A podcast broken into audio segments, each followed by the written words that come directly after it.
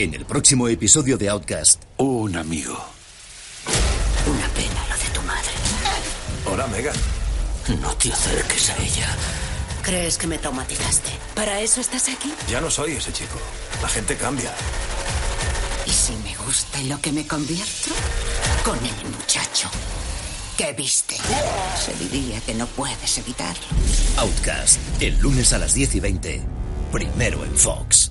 Hola y bienvenidos a un nuevo episodio de Outcast PM, el spin-off de series por momentos centrado en la serie que Fox España emite cada lunes a las 10 y 20. El cuarto capítulo de esta serie es A Wrath Unseen, una ira invisible o como se ha llamado en España, una ira nunca vista. Y el título corresponde al cómic número 5 de la colección de Outcast publicada por Image. En este episodio veremos historias relatadas en el cómic durante los capítulos 2, 4 y 6, incluido algún pequeño detalle del capítulo 5. Una ira que está inmersa en muchos de los protagonistas de este episodio, pero que claramente está centrada en Megan. Cuatro capítulos llevamos y en este nos hacen un recorrido por todos aquellos puntos que han quedado en el aire con respecto al cómic. Si en el pasado episodio hablábamos de cómo el encuentro de Kyle con un personaje de su infancia que no solo lo maltrataba, sino que violó a la que sería su hermana adoptiva Megan, era diferente a cómo se estaba mostrando en la serie, aquí retoman la historia y hacen que se acerque un pelín, un pelín más perdón, a, lo visto en las viñetas. Si una cosa no me está gustando de, de, todo lo visto en estos cuatro capítulos, sí, solo cuatro, no me canso de decir a, a todos aquellos que dicen que la serie no cuenta nada, que sí lo está haciendo y que lo, lo está haciendo bastante bien, que aún siguen siendo eh, cuatro capítulos y son cuatro capítulos que siguen siendo demasiado fiel al cómic. Esto no me desagrada, pero a la gente a la gente no hay cojones a entenderla. En la serie Predicador, por ejemplo, nos quejamos de que, de que no es fiel al cómic. Y decimos que es una mierda, pero esta que es totalmente fiel al cómic, coñe, si hasta copian viñetas hasta el punto de que veréis al final del episodio como un cuervo en un árbol está como que espiando. Esa, esa viñeta está en la serie en el, en, al final del cómic número 5. Y, y, pues eso, que nos quejamos de que, de que la serie es demasiado fiel al cómic, pues a ver si nos aclaramos. Pero bueno, como os decía, que, que se me va un poco al traste esto. Si una cosa no me está gustando es que durante estos cuatro episodios nos han mostrado a un Kyle blandengue, flojeras y asustadizo. Cuando en el cómic es un tío que si tiene que partirle la cara a alguien, pues se la parte y punto. Pero aquí no. Y eso se demuestra cuando entramos en la parte que se centra en el encuentro con Donny Hamill, interpretado por Skull Porter, al que vimos en Heart of Dixie. Es un poco raro, ¿no? Ver a un personaje tan carismático en Heart of Dixie, tan, tan, ¿cómo se hace de querer, no? Que, que aquí sea tan, tan asquerosamente, no sé, es un, es un tío, bueno, un tío bastante corpulento y fornido, pues al que Kyle pues no puede eh, nada más que zarandear un par de veces antes de, de recibir una brutal paliza. Esta nueva forma de contar esta historia no está mal, pero la de los cómics para mí pues es mejor. Tras este primer encuentro podremos eh, ver una conversación de Kyle con su cuñado, el Poli, en la que uno le cuenta al otro la verdadera historia de Donnie y de cómo Kyle esperaba en la habitación de Megan para que le pegara a él antes de que pudiera volver a violarla. Todo esto termina de una forma dramática y conllevará claras connotaciones negativas para el cuñado ya que no sabemos hasta qué punto habrá llegado o si se habrá limitado a darle una somanta de palos bien dados. Otro de los puntos más interesantes del, del, episodio es el de la caravana en el bosque. Un punto que te deja con ganas de, ver más y, del que estamos ansiosos porque nos dejen ver pronto pues un poquito más sobre ello. Al comienzo del, episodio vemos como el jefe de policía está celebrando una barbacoa en su casa con un matrimonio de amigos y casualmente el chucho del sheriff pues se pone a latar endemoniadamente, cosa que no había hecho antes, no sé dónde estaría escondido el perro, seguramente estaría en la misma celda que Ramsey con la puerta abierta y no aparecería hasta que alguien le dijera ya te lo puedes comer. Pero bueno, eh, aparece Sinton Nison, se pone a ladrar y este le abre la puerta y el perro pues se planta frente a los amigos con, con ánimo de atacarles.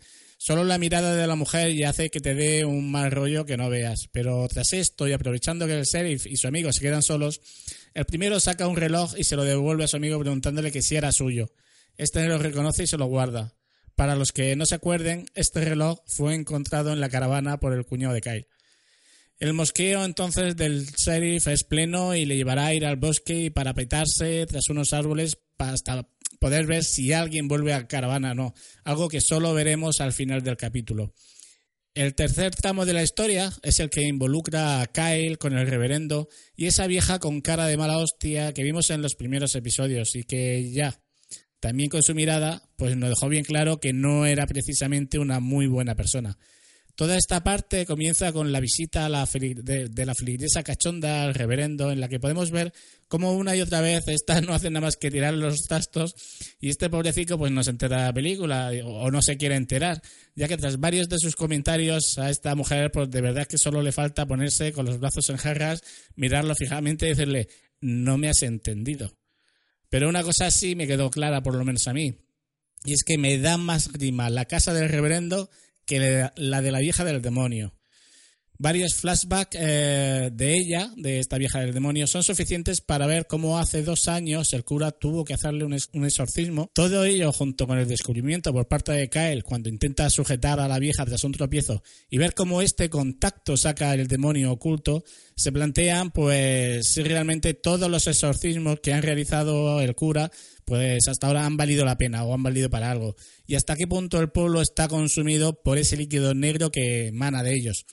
Estas son las tres partes que componen este episodio y si la parte de Don y Megan es la más larga, también es cierto que es la, la más necesaria para terminar de definir a estos personajes y la dureza de su infancia. Algo que hará que más adelante, y tal como os decía en el anterior programa, es algo que unirá más a Kyle con el cuñado Polly.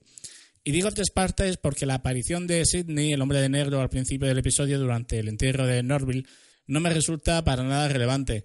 Más que nada porque no tiene yo ya he puesto no tiene mucho sentido, pero es que no tiene ninguno, ya que el lugar pues, de esta relación pues deja al Sidney, quien en los cómics se hace pasar por el hermano del fallecido para estar cerca de la casa de Kyle, con algo demasiado casual. No, no sé, no sé, no sabría cómo explicaros, pero me parece demasiado, demasiado forzado.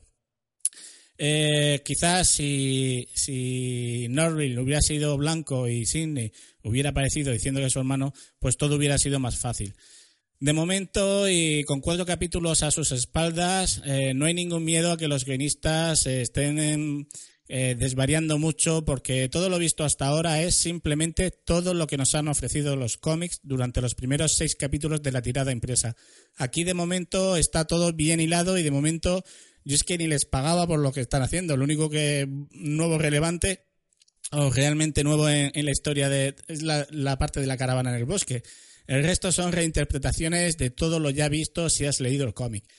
Poco a poco vamos viendo como todo está más enmarallado de, de, lo que parecía en un principio y si una anciana poseída ha podido pasar dos años fingiendo ser normal y jugando a las cartas con el reverendo mientras iba a misa a rezar, no podemos imaginar hasta qué punto alcanza toda esta situación y por qué unos están poseídos por esta oscuridad y otros no. O mejor, ah, mejor aún, y, al igual que nos preguntamos con The Leftovers, la pregunta no es por qué y dónde han ido los que han ascendido, sino por qué el resto de mortales siguen allí. Y aquí creo que pasa lo mismo, o por lo menos a mí se me ocurre esa misma pregunta. ¿Qué hace que algunas personas eviten estar poseídas? ¿O por qué ellos no están infectados por esa oscuridad? A mí nada más me queda que comentar hoy de este capítulo. Si estás siguiendo este programa a través del feed individual de Outcast PM, decirte que, este programa es un spin-off de series por momentos y que tenemos una red de podcast llamada Por Momentos, en la cual puedes encontrar otros programas con similar estructura a este y en el que os hablo de aquellas cosillas que más me gustan y que os quiero recomendar. Muchas gracias por escucharme y nos oímos en otro programa de Outcast PM. Y no olvidéis que podéis ver esta serie todos los lunes en Fox a las 10 y 20 de la noche. Y por cierto, si me recomendéis en iTunes, mejor todavía. Hasta luego. If you drink the black poison, you won't love us anymore. We come to you and you lead us through the veil. He came to see you. What if he comes back? He knows. I'll take care of him. We can get that thing out of you. Is this what you wanted, Kyle? Stay the hell away from us. Now, wait, please. You took your chances, my dear.